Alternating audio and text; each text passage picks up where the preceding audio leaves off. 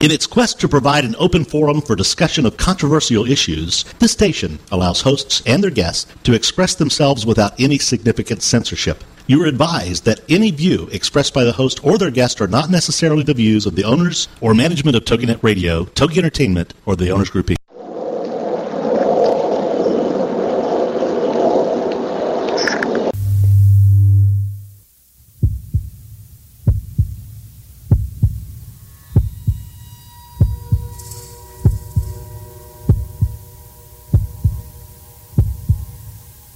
Come with us on a journey into the unknown, the unexplained, and the unbelievable. We will test your senses and challenge your beliefs. A world where science and religion clash. Or do they? You will meet real people and hear real stories, but you will not believe. You will witness strange sights and hear strange sounds, but you will not believe. This is the New England Ghost Project. Welcome to the nightmare. Good evening, everyone, and welcome to another edition of Ghost Chronicles Live on TogiNet. I am Ron Kolick, your host, the gatekeeper to the realm of the unknown, the unexplained, and perhaps the unbelievable, New England's own Van Helsing. And with me, as usual, my co-host, the Queen of Pain, Maureen Wood. Hey, how you doing, everyone? Good. We're not we're not with each other. This is weird. no, we're not. You know, I, actually, I haven't seen you for a couple of days. I'm starting to get a little withdrawal. Oh, dear God, don't even say that. Shiver the thought. as, as most people know, we've been working on this uh, crazy book. yes, we And have. It's it's very time consuming, but it's it's going to be good. It's going to be excellent, actually. Yeah.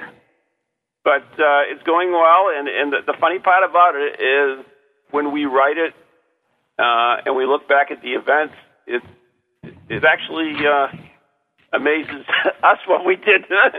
I know. I mean, you you're right. You look back at it, and you you know you think, um, yeah, just can't believe it. I mean, you get the the shivers sometimes just rereading everything. yeah, it does. It's like, wow. You know, if I, well, whatever. We will uh, see what happens. I mean, we're real excited. It's coming out in September, and we shall see. That's right. Yeah. But anyways, uh, we want to welcome uh, Tony and uh, Leslie and um, also Lorraine into the, the uh, chat room right now. Um, Hello, everybody, and Laura's there. she is. Yeah, I just saw her name. Laura's there. Laura's here? She is. Oh, my God. I know. Hey, Laura. Anyways, the number here is 877-864-4869, 877-864-4869. Uh, join us live with the rest of these crazy people in the TogiNet chat room. But anyways, uh, we have a great show today. We have somebody uh, from the UK. that's that's way cool. So, Yeah. what's his name? His What's the name is Andrew, and it is oh my God, you got you're gonna stick me with that one. I go, it's you. UK PKRS or Thanks a lot. I can't even get my initials straight. yeah. So Andrew, are you there? I'm here. Uh, what's your last name, Andrew? It's one thing I do not have. It's house.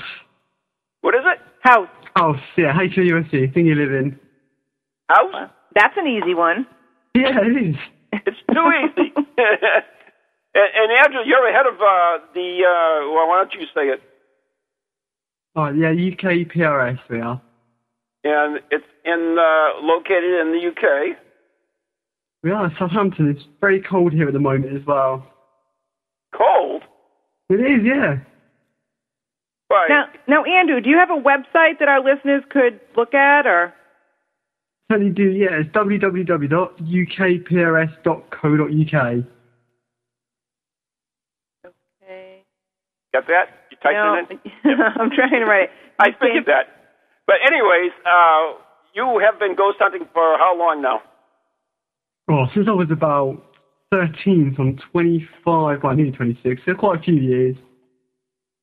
You're only 26 years old. Well, nearly, not quite. Heading that way. Oh my God, Maureen. Just a babe we- in the woods. I know. Where have we You gone? lucky guy, you. yes, as, as it turns out, both uh, Richard Felix, my co-host of uh, Ghost Chronicles International, and my myself, uh, turning uh, the big 6 0 this month in March. Uh, yep, we're both Pisces, and we're very interesting. And you're like barely 26. Mm. goes to show, Andrew. you know what? That goes to show you that how finite we are. You know what I'm saying? How was that, Ron? How is that? I mean, he's 25 and I'm 60, and I always thought I was young, and I, you know, until you really look back at it, and You're you know, young I, I feel. Yeah, yeah, you know, I mean, I thought I was like, well, whatever. Hey, are Anyway. we here to talk to uh, Andrew? I don't know. I, You're Really got getting me all down now, you know, I- now. I, I think I have to get myself another drink or something. I Oh don't yeah, know. go get one, Andrew. Hiya. Um, so how many people are in your group? Well, we have a few people that run it. There's three of us that run it, but overall there's about 15 of us. Okay, so 15 of you, and do you each have now? Every time we have different uh, investigative teams on, we usually ask them the same questions because it's good for our listeners to get an understanding. Um, right? Are they going to pay us for being on?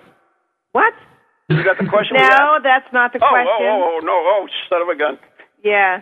How about um, you know, do you each have your own specialty or your special task that you take care of, like a photographer and so forth, or do you switch roles in there? Yeah, we do. In fact, we have a couple of people that are sensitive, a couple that are mediums, and we have on the other kind of end of the scale, we have those who are not believers. They're kind of looking at the scientific reasons behind the paranormal phenomena. What was that again? I didn't catch the last piece. Uh, yeah, the last one. What happens is we have some people who are looking at looking at it from a scientific point of view. So Okay. like basically anything that happens during the night, they'll be sitting there thinking, "Oh, what's the logical reason behind that?" Right. Okay, well that's very good. Did, did I? Did you say you have mediums in the group or psychics? Yeah, absolutely. Yeah. So evidently you believe in them. Well, um, I don't know. I don't think I could ever believe 100% because not being a medium myself, I I can't actually see what they're seeing. So although the ones we work with are, we have a great relationship with them, you know, we really do trust them 100%, which I do think is really important when you're working with a medium. From my point of view, I can't see what they're seeing, so I still kind of have that doubt in my mind. Right, but are you able to, let me ask you this, are you able to validate at later times, maybe through historical research or things that have gone on at the location as far as, you know, something they may not have been aware of prior to going out? Yeah, absolutely. We can look through like historical data. We can also speak to the people who run the, the location we're using. Uh, have a bit of an interview with them and find out um, from them whether they've got any information on that particular thing that's been picked up. Okay. As you know, my, uh, I mean, you might not know, is Maureen is actually a trance medium, uh, where the spirits actually go into her and talk through her. Uh, they use her body. Uh, have you ever seen that done before? I have yet several different mediums. Uh, we have a trance medium that does a similar kind of thing to that, and it is really interesting to see because um, I I think it's fascinating because when they do do it, uh, obviously they're channeling someone else through them, and there's someone else speaking through them, and it's just really interesting what they come out with. Really? Now let me ask you this. How do you know um, when she's channeling? Just curious. Do you have any clue when you're with them, and do you know, like, does she change, vis- you know, her physically? Any any way do you notice? Completely. I mean, in sometimes it's even a different accent, and for someone to hold up, I mean, very recently it was a Scottish accent, and the person who does it is nowhere near Scottish at all. Um, and he was doing it for about 20, 25 minutes, and I think to keep, if you were doing it, uh, like psychologically, it'd be so difficult to keep up that Scottish accent for that long. Oh, that would definitely be difficult. It, it would. I mean, I, I, unless you're a really, really good actor or something like that, and I couldn't do it. There was a guy that we worked with called Andy Grant, really, really good trance medium. He's really, really good about, you know, I've known him for a few years now. And when he does it, you do know it's going to happen because um, like almost like a build up to it. So he kind of gives away signs. You think, oh yeah, it's going to happen anytime soon. But the, the information that comes out and the, he just completely changes. Even his facial expressions completely change. Now, um, have you? Okay, let me ask you this. We always ask this question, and, and I think every probably radio show does. what is like the scariest moments you guys have ever faced ghost hunting? No, uh, they do. Everyone always says, "Oh, do you get scared?" I think anybody who says they've never been scared probably aren't telling the truth. I know there's been times uh, recently we went to a location where a lot of paranormal activity was kicking off. It was affecting people who, who don't work with us. They were members of the public who came along, and they were being, from what we can see, they were, they were being affected by it in terms of their mood swings had changed completely by the end of the night. Um, and there was a lot of activity going on, a lot of noises going on. The public were more scared than we were, but because it was so active, I think the, the public just weren't ready for that. And they were, you know, because they've seen these kind of TV shows and they think, oh, it's going to be like that. And that's not what the paranormal was like at all. It was just, that was probably one of the craziest nights I've ever had. And I must admit, generally, I was a little bit scared because it's stuff that I've never seen happen before as well. Right. Now, when you started in the group, were you, now, did you found the group? Were you the founder of it? I was, yeah. I worked in other groups before this one um, and kind of done quite a few different things with other groups and then kind of went on to the UK PRS, which uh, is, is going quite well at the moment. Now, you mentioned that you were 13 years of age when you started investigating. Um, was it just on your own? Did you have a, an experience that you could share? Yeah, absolutely. To be fair, it's, it's, it's, like a family thing. I don't know if people have ever seen the uh, the TV show like Supernatural. Uh, a big TV show in America there, um, and the UK as well. It's almost like that. We don't, obviously, we don't go around, you know, ghost hunting and you know wherever they do. But it's a similar kind of thing. It's just kind of gone through the family. My brother has his own paranormal group elsewhere, um, so it's very much a family thing, and that's how we really got involved with it. Right. So, anyways. Um you have worked with uh, Richard Felix, and you've worked with also with uh, David Wells, uh, and I believe uh, is it Derek Acorah or not? I'm not sure. It did, yeah. A few years ago, we did a, a TV show with Derek Acorah. But yeah, we, we have worked with David Wells and, and uh, Richard Felix through one of our friends, very good friend of ours, Norrie Miles. Really? Now, so what was like working with them? I know that you know uh, Richard is coming over here to to work uh, this this uh, summer with us, and we're really excited about that. But uh, what you know I, I hear he's totally different than what he is on uh, Most Haunted. He is. I mean, I only worked with him just over a week ago for the first time, um, and we were just doing an investigation. And uh, he he's just a great person. His kind of approach to the paranormal, and he's got so much knowledge on the history as well of different locations. It's it's great to hear because he's just really into you know his history. Right now, now Derek and both uh, him and uh, David Wells are totally different. They're both mediums, but they work entirely different. So I mean, the, once again, there's a, a big comparison. So, for instance, uh, Maureen also is is a uh, different uh, medium than they are. So I mean, in the comparison between David and uh, Derek Acorah, uh, do you find one more believable? Uh, do you like the particular techniques of each one, or, or do they each have their own strengths and weaknesses? Yeah, I think they do. I mean, I've been working with David for about, I think, a year now, and Derek Acorah was only for about four days I worked with him. But because they are so different, again, that's interesting because you've got so many different types of mediums and psychics that it's just great to see how different ones work they can achieve the same thing, but it's the way that, that they go around it to do that. And with Derek, it's very much, I mean, people have seen him on Most Haunted. They know that um, he's very much the kind of person that will do the whole possession thing, transfiguration, and kind of come up with information. Whereas David is very much like he'll give you the information straight out, and it is, you know, he's a great guy. He's got a lot of experience in what he does. They both do. Derek is um, different. Different thing with Derek is that he is I'd say he's more of a, he's kind of showman, isn't he? Because that's how he kind of came onto Most Haunted. I know before that he was doing a lot of work with different celebrities and things. Um, David is very much very genuine in what he does. You know, he's very down to earth and he'll tell you if there's someone there. Um, you know, David had 12 years worth of training to do this, so the information he comes out with is, is, is so accurate. And even if you talk to him about astrology as well, so much knowledge there. Oh yeah, Right. definitely. I mean, we have spoken with David. You know, worked with him doing the mediumship work, uh, investigating when he came here to visit. We've also had him um, work with the astrology, and he was very accurate. I mean, it was fantastic.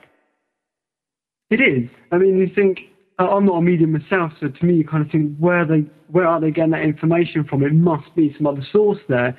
I know they're saying, you know, some mediums say they've got spirit guides. Others say that they see the spirits physically in front of them, as they would, you know, me and you seeing each other in front of each other. But yeah, is, he is extremely accurate. And the thing about him is, it's not as if he's just going around saying to people, "Oh, there's a spirit there," and that's their name.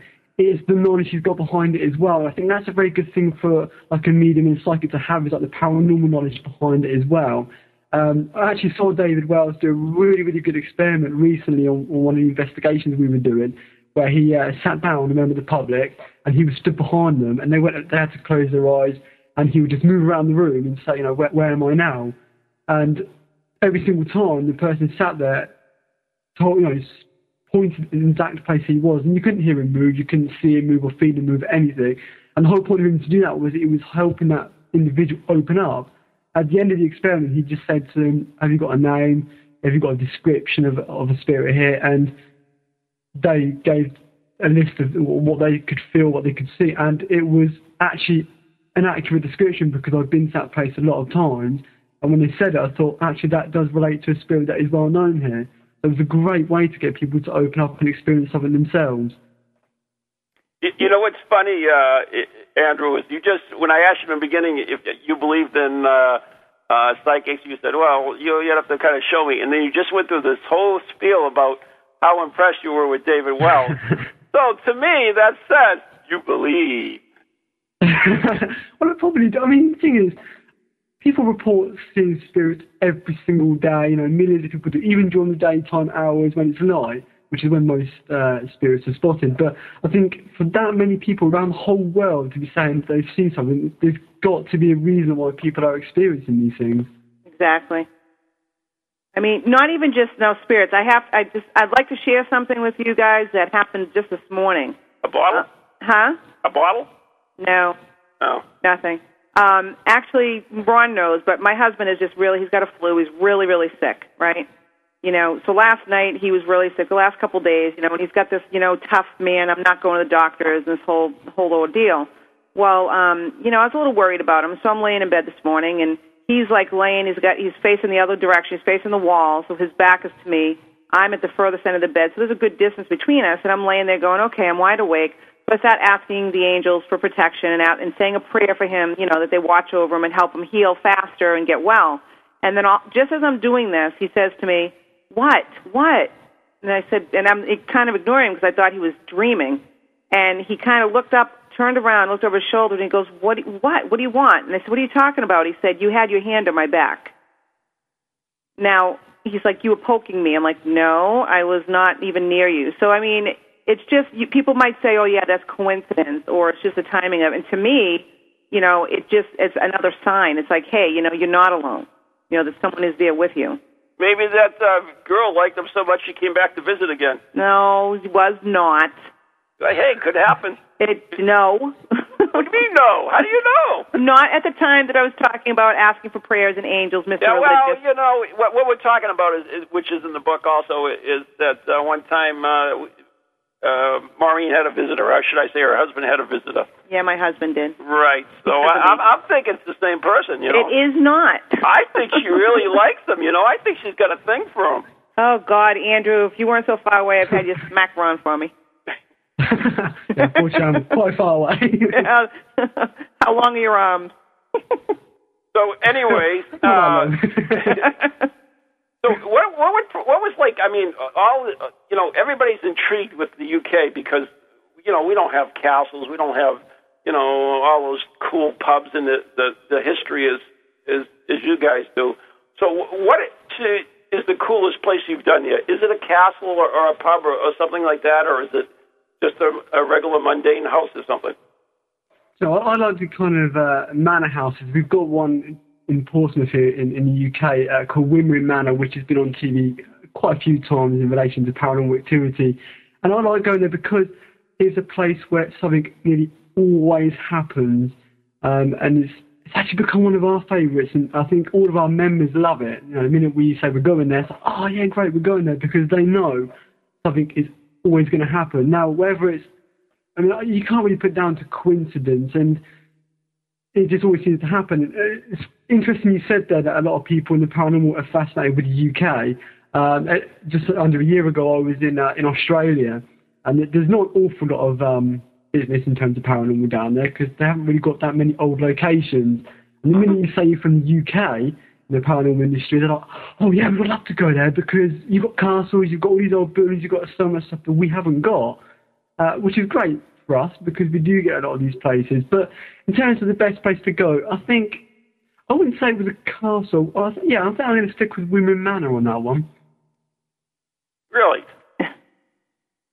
Now, I, you, you mentioned Australia. It's funny because we did a uh, a broadcast with uh, last Halloween. No, Halloween before, uh, we did a live broadcast with UK, and uh, we were in New England doing an investigation, and uh, we had uh, Haunted Devon doing an investigation in in the UK, and it was kind of cool because of the uh, the time difference. I mean, it was actually daytime in Australia, and uh, uh, they had to do their investigation in a, in a um, theater, so it would be dark. So it was kind of neat the way they do it. But yeah, I, I think still, even though that Australia is a younger country, country um, that it still has its share of uh, ghosts. Absolutely, it has. I mean, okay, I know we've got a lot of historical places, as, as America has as well. I mean, there's some places that I've seen on the TV or read about in books on the internet in America that I'd, lo- I'd love to go to because people are always reporting stuff there. So I don't think the age is that relevant, really. I think it's more of what's happened there. I think that's more important when it comes down to uh, paranormal activity. I mean, that's the cool thing. Each culture, for instance, Australia, the UK, and we had someone on the show from Mexico, uh, uh, I think on the international show uh, a couple of weeks ago, and they were talking about uh, this witch thing, which was really cool, and, and they have their own type of ghost there as well. Uh, remember that? What was the name of that witch, uh, Maureen? Um, I can't remember. Oh, come on. You're the one who told me. The Baruba Huba, or whatever it was. Um, oh, it'll come to me in a second. Yeah, I'm A sure. bruja, a bruja? Yeah, whatever. Oh, anyways. but each culture has their own. It's Not uh, a bruja, it's a bruja. There you go. So, anyways, each culture has their own superstitions, and you really, when you go in to investigate, do you investigate uh, through looking through their eyes or through your own eyes uh, or your own cultures? You know, what, for instance, uh, what might be a, a, uh evil spirit in one country may just be a malevolent spirit in another country or, or whatever. You know what I'm trying to say, anyways? Yeah, I think that's a good point. Um, when you do go to other countries, they, they do have a different perception of what the paranormal is. Uh, they do. I mean, you know, even going to Australia, which to be fair is not really that far from what we see in the paranormal. Uh, you know, it's very in Australia. It's very much like the UK. Really, they're probably going to hate you for saying that, but it is very much like the UK. Uh-huh. But in terms, when you speak to them about spirits, a lot of them there, a lot of Australian people won't actually give much thought to it. They're not really that interested in it. There's not an awful lot of business down there for paranormal investigators. But when you speak to the people who are interested in it, their views are slightly different. Um, you know, they're all up for people being possessed and stuff like that. Whereas I think people in the UK, I think, yeah, mediums do get possessed, they do do trance over here. But I think we're a bit more careful with it. Um, I'm not sure what that is. And the other thing with Australia is that they have got the kind of Aborigine thing going on there, which again their culture is very, very different from other parts of Australia. So you've got to kind of respect their views as well and respect that kind of land and, and their beliefs. Right. Right. I mean, I, I was even. I actually saw this piece about uh, the Greeks, and the Greeks believe that uh, when someone dies, they roam the earth for ninety days. So That's it? 90 days? yeah, 90 days, and that accounts for a lot of the spirits that are seen. And, and as we know, that the number one haunting is what they call messenger ghost, and that's the ghost of someone who has just recently uh, deceased. So that actually makes all sense. Uh, you know, it, it's you know, th- Like 90 days. Yeah, 90 days, Like you got a time limit? evidently. Wow. Am I Greek or what? You know? Hey, I don't want to go there. I don't know. Uh, yeah. Anyway, you know what I was thinking about too is you guys are bringing up good points, right? As far as um, other countries and so forth. But some I had heard someone speaking, um, in, you know, in a paranormal environment, you might say, and they were, Were they talking dead or about, alive? Huh? Were they dead or alive? They were alive. oh, okay. At least I, so far they are. With, Um, with you, with you, I have to, you know, I. Yeah, I know. Sorry, but no, but they're alive, very much alive. However, the conversation was they said, you know what? We watch all these shows. We watch like Most Haunted. We watch everything, and you know why is it when you're getting these clips, you know, you're getting EVPs or you're hearing someone communicate, and it, you would think it would be in another language. You don't always get it. You'll get it in English, right? That's a good point. Yeah. Yeah. And a this point is to what this is. Well, why? I mean, if you're in Germany, or if you're in Scotland, if you're, you know, why aren't you getting Gaelic, or why aren't you, you know, these all these different types of, you know, languages. However, Are you you know, going to answer this, or are you just asking us? I'm asking your opinion, but um, I don't know. What do you think, Andrew?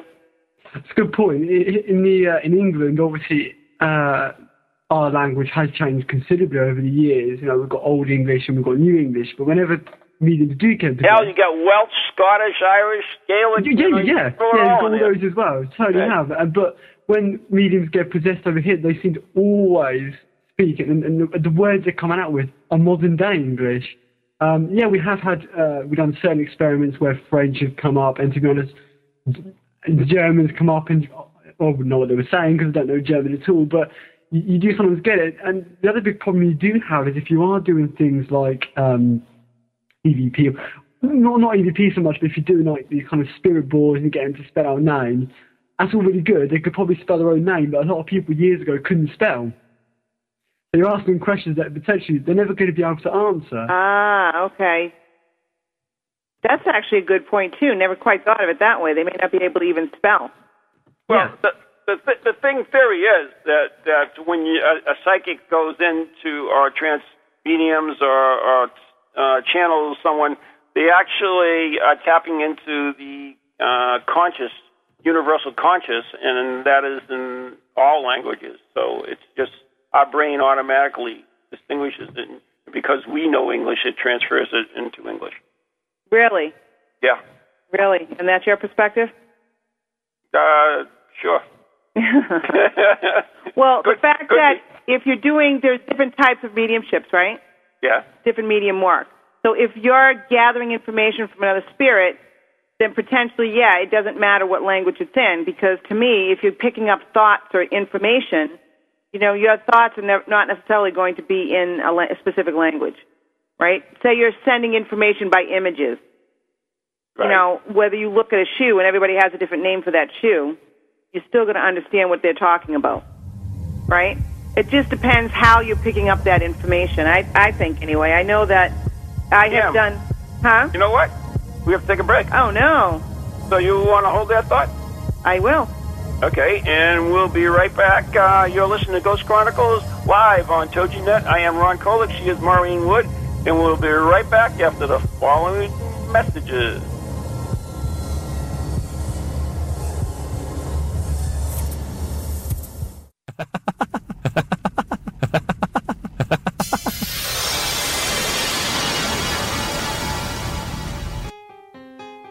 Vault is open.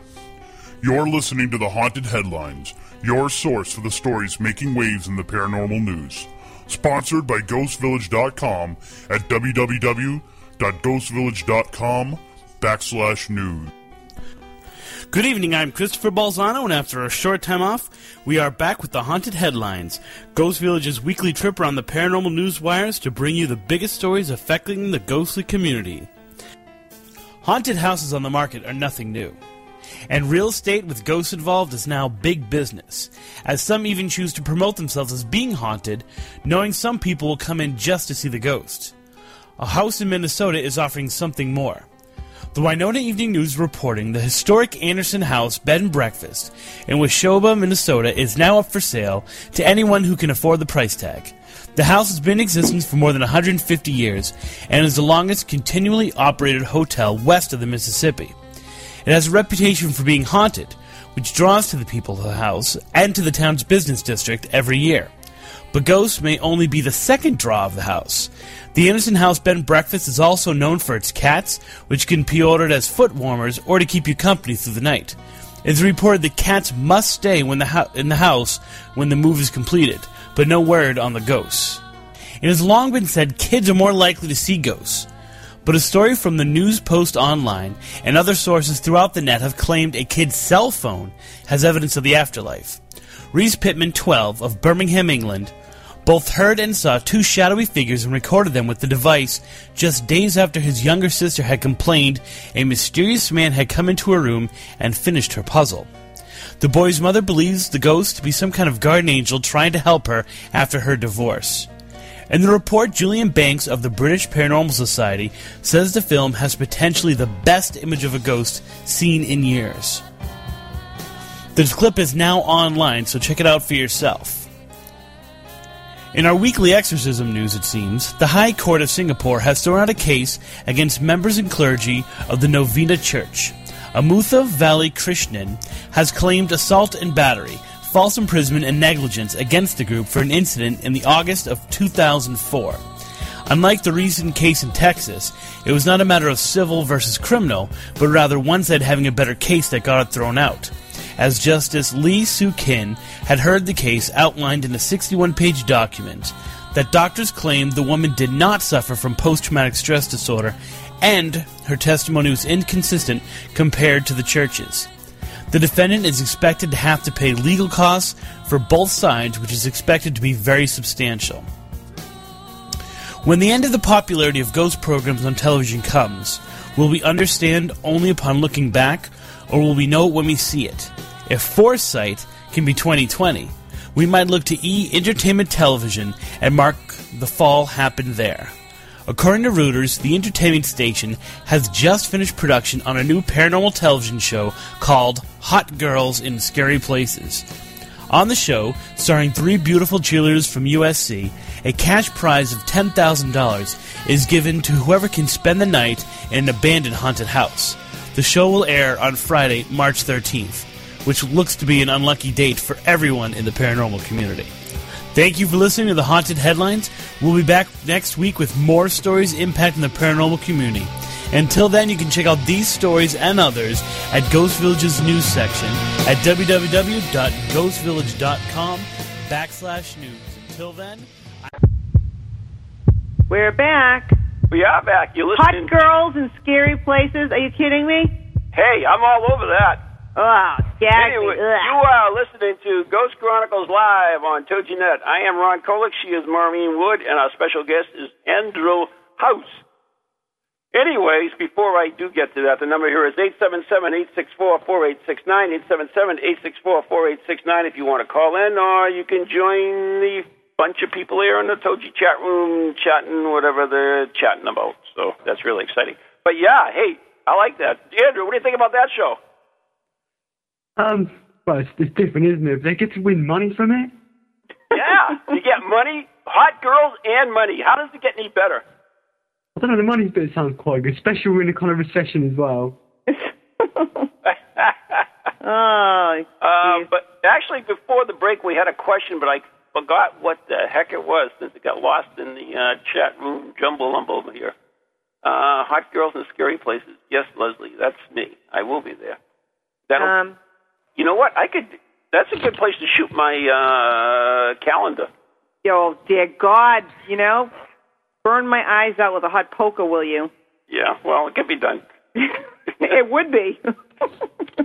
Anyways, back to Andrew. Uh, I figure. Oh, somebody asked that, that they had uh, actually a, an EVP that they can't understand the, the voices. That's were, we were talking about voices that you couldn't understand. Remember? Right, the different languages. If you would hear that, you know, the conscious mind. You know, If- you know, I, I can't stand not being sitting next to you when I do this radio show. I just hate doing it when we're in different locations. Why? drives me nuts, huh? Why? Because I can't hit you. You can't hit me. Heaven, you know, heaven forbid. No, I'm just kidding. Uh, anyways, um, we were talking about that language thing, so Right. yeah. Well, I was actually going to say something about that. I know. That's what we were waiting for. Okay. With bated All breath. right. Well, the reason I, I think about that often is because doing a um, I've doing readings, tarot readings for some clients. I had one client that um, her family was like Port, was Portuguese, and when we sat down and we were doing the readings, the poor father, I all I was picking up was like he was trying to communicate with me, but he wasn't able to. I mean, I couldn't understand Portuguese. I kept trying to tell him to use his mind and think, and all I was getting was just like an onslaught of this language I had no clue. And he was showing me pictures of things for her, and that's and I I kind of got frustrated. And I said, you know, I really want to help, but I'm not getting too much because I can't understand him. But the interesting thing was is that I'm like I apologized for her. I even went home and said, you know, I'm not going to charge you because I feel bad, you know, that I'm not picking up this. I went home, you know, went to bed and had this long dream of this whole thing of this man's life, and he showed me everything, and to the point of you know, I, I called her back because he had all these messages for her, and he was showing me how he grew up, but he was showing me what he went through. And I started, he kept pulling on his left ear, which to me made no sense, and he kept slapping his ear and pulling on his ear. And so when I was telling her about his messages, you know, she's like, "Yeah, that's great. Oh, this is wonderful." And then I told her about, hey, you know, her left, his left ear. I don't understand it. He kept pulling on it and slapping and pulling his left ear. Said, well, when he was growing up, he had had damage that was done to his left ear, and that was something he kept doing. It was a habit he had. So, I mean, it's those little pieces you pick up, which is cool, but the whole point is, I didn't quite understand. I'm like, all right, well, was he just so new to have passed that he wasn't able to, you know, focus on maybe giving messages? Was he just, you know, so excited to talk that he was in his language and I couldn't pick up? I don't know. You know, well, I mean, what is your insight? Anybody have insight? How about you, Andrew? I think got a good point. I mean, if, if their spirit is coming through, you said that you think it might be someone who's new to passing, which is a good point because they do have to kind of have to kind of um, develop in a way to be able to do certain things. I mean, you've all heard of, of orbs being the first stage of manifestation, that kind of thing. So I think it's the same thing. I think it needs to kind of develop to be able to have that ability. Yeah, maybe they need to adjust in their own way. Hmm, yeah. Yeah, I think they probably would. I mean, it's, if it's new to them as well, then, and, and I guess if you have just passed away, it's probably a little bit strange talking to someone who is living and trying to explain to them through them what you know what's happened to me such and trying to get that message across. Hmm. You know, there's a lot of talk in the chat room right now about the calendar. I think we ought to recruit Andrew for the calendar as well. you might want to tell him what he's being recruited for. Uh, it's, it's, Yeah. it's a paranormal calendar, uh, um, uh, Andrew. There's really nothing to worry about. Yeah, except for they Okay. want you naked. Oh, right. Fair enough. okay, don't hang up, Andrew. Really. Why does that always come up? uh, you know what? I don't. I couldn't tell you. I really couldn't. Yeah. But very Anyway. interesting. Very strange, girls and guys, but very interesting. Whenever I get mentioned, they always talk about my big ass cross. yeah, you have to describe that also because I think that's more of a visual thing for Andrew. He probably doesn't understand what you're talking about. Oh, right. Uh, Andrew, I, I am uh, a Catholic ghost hunter, and so I use uh, all types of Catholic uh, protection when I do ghost hunting. And one of the things I carry is this huge cross that has a skull and the crossbone on it, and I carry that on my uh, around my neck all the time. So that's what they're talking about. I was wondering because I'm on I'm on the uh, chat room now, and I was thinking, what's that all about? You know, so now I know. I'm sure you said something, but I couldn't figure out what one word you said. well, I was wondering. So I'm on the I'm on your chat room now, and I was and uh, there are people on there discussing that, and I was just thinking, what is that about? But now I know. See, oh, now now you know. Okay. Now, you know, Andrew, let's we're going to go away from the calendar thing here. Um, now that we talked about, I mean, Ron, we talked about his big ass cross, right? Um, do you, when you go out and you do investigations, have you or, or do you ever do, use any type of protection to? That was my segue into protection. It always is. okay. So I, you segued for me. yeah. Very good. So, Andrew, do you use any type of protections at all, like holy water or sage or anything? No, not to that extent we haven't, but obviously you, you do get the people who come along and they're a little bit nervous, and one the main things they're nervous about is that a spirit is going to go home with them, which it, it happens on a very, very rare occasion, not to us, you know, it has been documented. So we will leave it down to them to kind of or the medium to do kind of protection, which is going to protect the, any spirits from leaving the premises mm-hmm. and do any real. I hate to use the word harm because there's not that much evidence of spirits harming people. But you know, when you see the TV shows where people do allegedly get hurt and things by spirits, you kind of have to reassure the public a little bit that that's not going to happen to them. But in terms of protection, really, yeah, we do a group one, and then we we always give a few minutes or a few moments for each person individually to do their own kind of protection thing as well. Oh, you've never ever actually come with us investigating then, huh? No, no, no. I certainly haven't. No. It'd be good to though. The reason I say that is because not necessarily would I say that spirit, um, you know, that's their goal is to harm you, but occasionally it does happen. Yeah. Um, Yeah. And yeah, so I think it's great that you have the medium's help and protection. Um, we had a time when we were st- at the Houghton Mansion and uh, we were doing a séance. And are you familiar with Jane Doherty at all? No, no. I in don't the think UK. How the heck would he know her? From wasn't uh, Dead Tenants aired in the UK? I don't know. I believe it was. She was from the show Dead Tenants. oh Um, no, I haven't seen that. No. You haven't seen that, but she's you know very a lovely person, and you know she. The thing is, is when you're doing a séance in one environment and it's not a real like say crazy haunted. This is my belief too. Anyway, um, you know it's a totally different atmosphere than doing a séance in an environment where you know it's very active and haunted, and probably with some spirits that have an attitude. You know. No, I agree. Yeah, I Um, totally agree. with you. Yeah, she. So we did the séance. We're in this room. We got the doors closed, and you know she was very sweet. She's like, "Oh, you know, no one can hurt you." And she's walking around saying, "You're all set, we're all protected." And we're like, uh, "I don't know." Um, but let's just say by the end of that night, or that two hours that had gone by, um, I, for one, Ron got a little taken over himself. He was a little evil doer, and Yeah, my chair ended up going flying. I get, it was like somebody kicked me in the gut and just sent me flying. I went backwards with my chair, and my whole chair and myself went topped over backwards. So that wasn't fun. But anyways, I, what, what, I thought she was going to bring this up, but she didn't. But uh, when David Wells came over here last summer, we did a series of event with him, uh, lighthouse tours and some ghost things.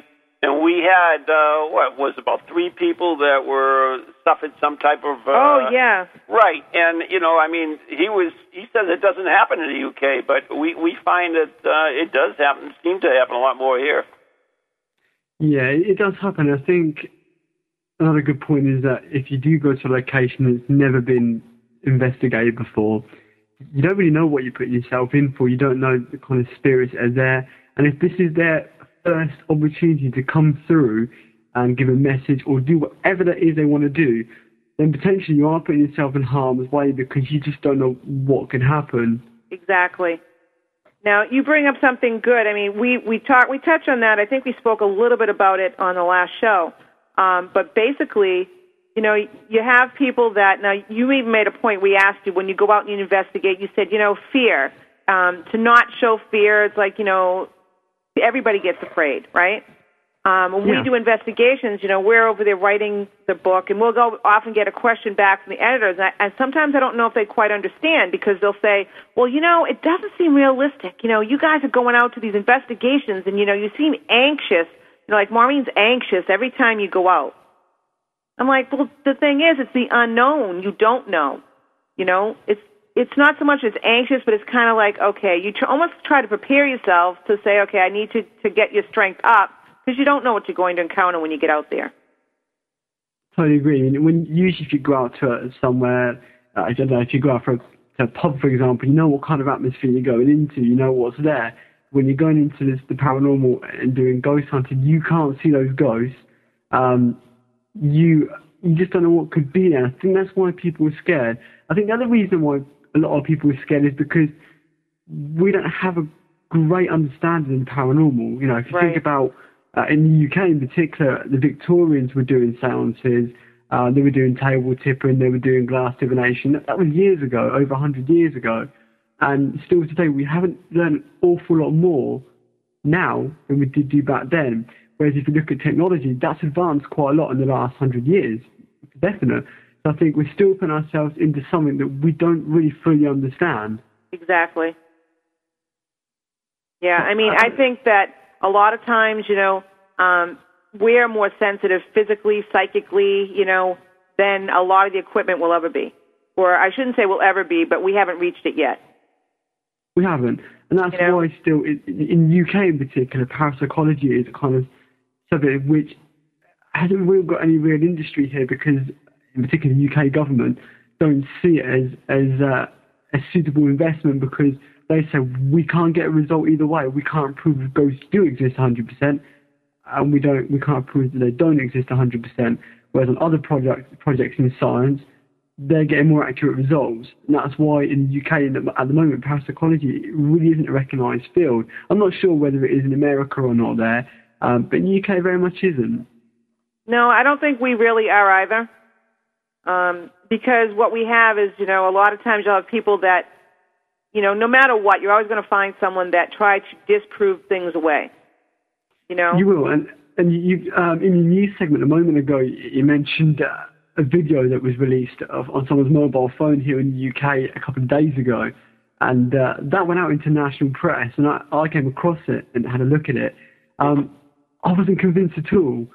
To me, it, it looked like somebody edited it on uh, on, on the on the computer, and uh, a lot of ghost experts have come out saying it's the best evidence they've ever seen. I'm not sure if you guys have seen it, but to me, it, it just looks like something that's edited in the computer. I just, I just wasn't convinced that it really was something there, and I think that's the problem now, where technology has advanced so much. So whenever you bring up anything, someone's always going to try and disprove it and say it's been done manually or on the computer. Now, you, I, I saw actually a great show on the other day. Uh, in fact, uh, William Frakes, I think, whatever his name is from uh, Star Trek, there was on it. And what it was was uh, Ghost Caught on film, and it was the whole series. And, and some of them they showed you were actually uh, computer generations, and and others, you know, they said they could have been this and that, but then some they they couldn't. So it's kind of neat. You get to look at it and see it, uh, you know, which way, uh, which which you know, not not which way, but uh, how how each one of them looks. You know, that although you can can uh, computer generate it, this is what to look for. You know, Right. the fixation and stuff like that. And it was pretty cool. It, it, it was a bunch of them, especially was uh, from a cemetery in Budapest and they went there and uh, there was actually all the places where it was there was really no statues or anything that were morphing there or anything but because uh, they were all computer generated so it was kind of cool And I think also when you've got this many TV shows, and you guys got like, uh, is it Ghost Hunters in America, which is shown here as well, and you've got things like Most Haunted, which are, are putting a different perspective on, on, on the paranormal as such and what people should expect. Whereas if you go back 10, 15 years ago, you guys had a program called Sightings, which was a very much a news format show on the paranormal, which gave a totally different view. So I think now people in the UK have seen these shows like Most Haunted, Ghost Hunters, that kind of thing, and they're seeing the kind of hype that surrounds it. Uh, someone on, your on your uh, chat room a moment ago mentioned that someone always gets beaten up on Most Haunted. I'm not sure whether that's a ghost. I'm, I don't really watch the show, but I think that puts the kind of wrong view on the paranormal almost because people Right. who've seen that come on come to our events or and think it's going to be just like Most Haunted or Ghost Hunters.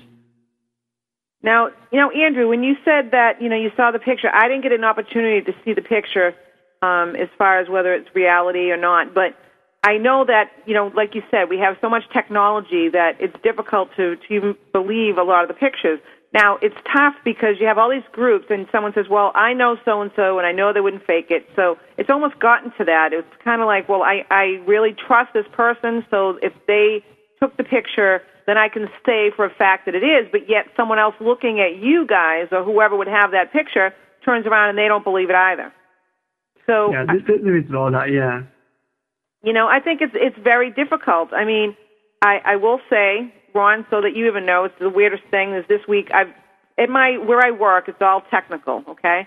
So I kept it quiet. You know, I really never told anything anybody anything, and I thought, you know what, I need to start being more open because the book's coming out, and I'm not going to worry about this. So you might say I came out of the paranormal closet today or yesterday um, at my work, and it, it was very interesting. Some people are very open, as you know, but what's funny is I had one person literally get angry. Um, you know, Why? just huh? why He, you know, he, you know how when someone's mad and they take this standoffish stance that they cross their arms and you know they yeah, get all huffy and yeah defensive stance yeah. defensive stance and I'm looking at him laughing and I'm and he's and he was like really belligerent. I mean, Why? he started because he started saying, well, you know, people who are into the paranormal, they're they're just crazy, and you know, they look for everything paranormal. And I just started laughing at him, and I said, you know, not for nothing. I said, I'm not changed. I'm the person I have been since you met me four years ago. You know, I do the technical training. I have no problem. I said, you know, maybe you need to be a little bit more open-minded. He's like, oh, you always look for things. People, I think people gear their minds towards that. Our minds are very strong. I said, well, I don't disagree with you on that. However, you know, you don't know. It's like me trying to tell you what sushi tastes like, for instance, or certain foods or an experience. It's difficult to appreciate unless you've experienced it yourself. Um, and yeah, so, there's some, there's some people that believe the WWF is real too. yeah. well, hey. Yeah. well, there you are. People believe anything sometimes. You know, so you know, so whatever. I mean, people are going to believe what they want to. Um, I'm just taking the stance personally that I'm not out to try to convince the world. Um, I'm just sharing experiences. If they take them and they understand them and they agree with them, great. If they don't, great. Maybe give them something to look at different. Right. So Now we have a, a new show over here called the the Ghost uh, Adventurers. I don't know if it. No, I'm sure it's not in the UK yet. But basically, it's three guys that get locked in a haunted location with a padlock, and then they torment the ghosts, uh, and they copy it. Uh, what's your take on that? You know, I think there's so many different paranormal shows now. It's almost, I think, drawn into the line. It's almost like it's nearly run out of steam and such. Because I know you guys in particular I've mentioned before. You've got ghost hunters over there. Here in the UK, we have things like Most Haunted, uh, Derek Acorah's Ghost Town, Dead Haunted. There, there's loads of different paranormal shows, and I think whilst some of them have got good methods behind them, I do think that they've been a little bit overexposed in terms of what they're trying to do there. I guess we just have to see how it goes, but I'm, I'm not sure what is that they're trying to prove from that. Now, when you do you do the research after you you know you collect your evidence, and then do you look historically for historic research on uh, whatever you find? For instance, if you identify a person or or find something that happened there, do you go back and try to find if something really did uh, happen in history to uh, match up with it? Yeah, we do. I mean, when when we go into these locations, we don't do any research at all, just so that nothing can influence any of us throughout the night. So we know nothing at all. And uh, when when we meet the uh, person running the location, one of the things we do say is that obviously don't give us information, uh, any historical data or anything like that. That we basically go in there, I suppose, uh, looking at it from a fresh view because we know nothing about it. We'll just write, take a note down during the night of anything that's picked up, uh, dates, names, places, that kind of thing. And then we can look back in historical data and speak to the staff of that location as well and find out, uh, you know, how much of it is true or how much of it is documented. But the problem is, in the UK in particular, with a lot of these old places, not a lot of history was kept on places. So in terms of names, it's almost very difficult to find uh, find them because they just weren't documented. Right. I mean, now another thing that's different from, uh, for instance, uh, I was talking to Richard Felix earlier, and he was telling me he loves battlefields and battlefield ghosts. And in the United States, that's a big thing. I mean, everybody, uh, you know, knows that a battlefield is, is haunted, especially Gettysburg and so forth. Whereas Right. in the UK, they seem to be more. They think it's almost like disrespectful to to Yeah. investigate battlefields. really, well, yeah, they do. I can imagine. Yeah, it's, it's the same as graveyards as well, believe it or not. There's a lot of uh, groups popping up on the internet now saying ban ghost hunters from cemeteries. And, and I watched a program in um, when I was in Australia last year, but it was a New Zealand program.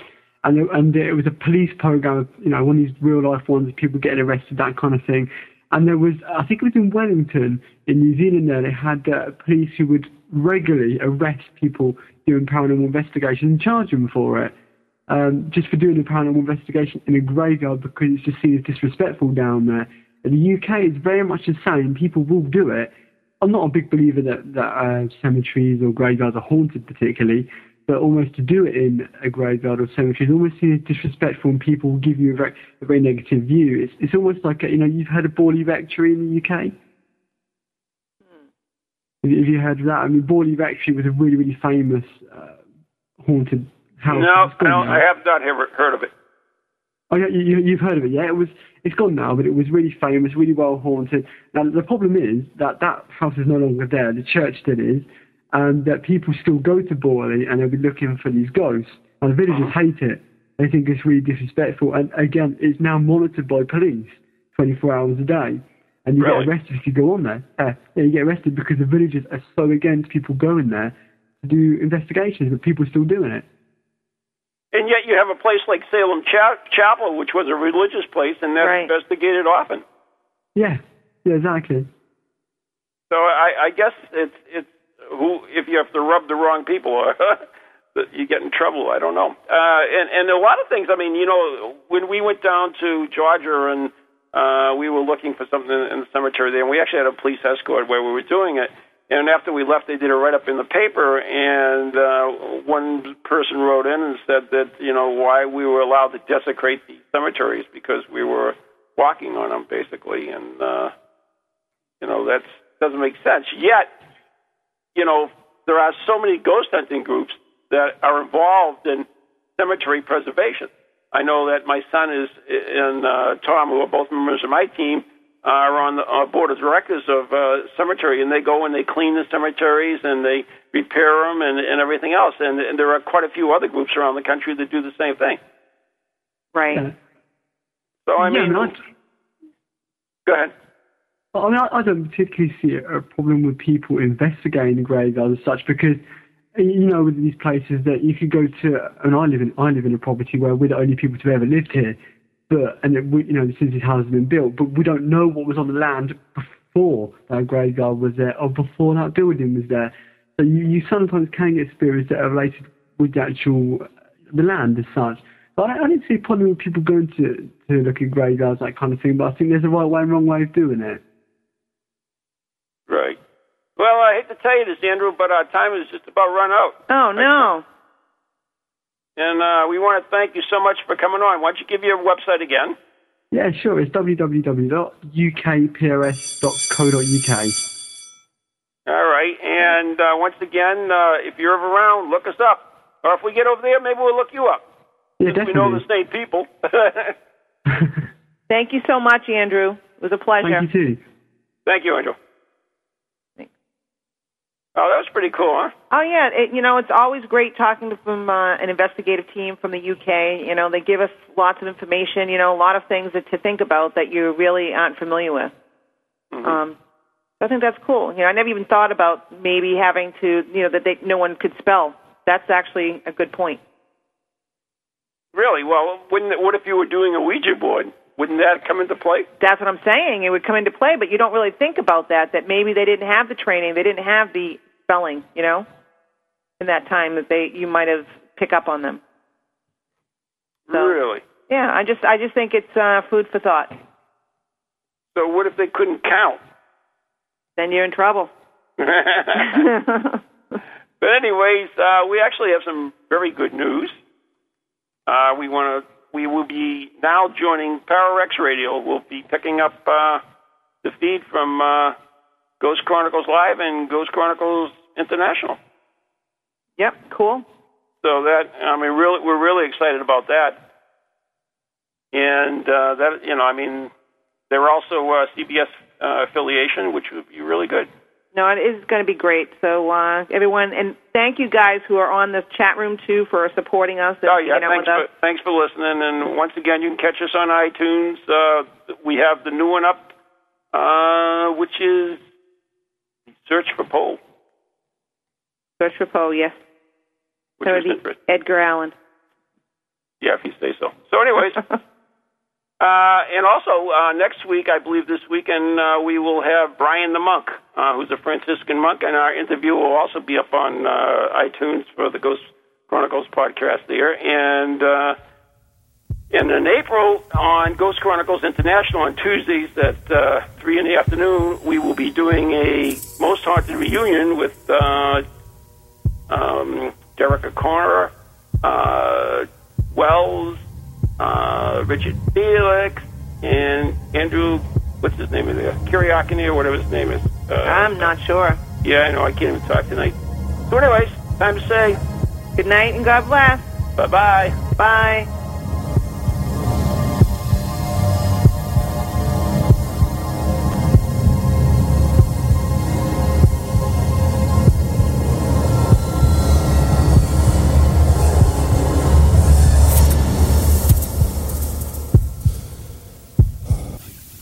Ghoulies to ghosties, long-leggedy beasties, and things that go bump in the night. Deliver us, good Lord.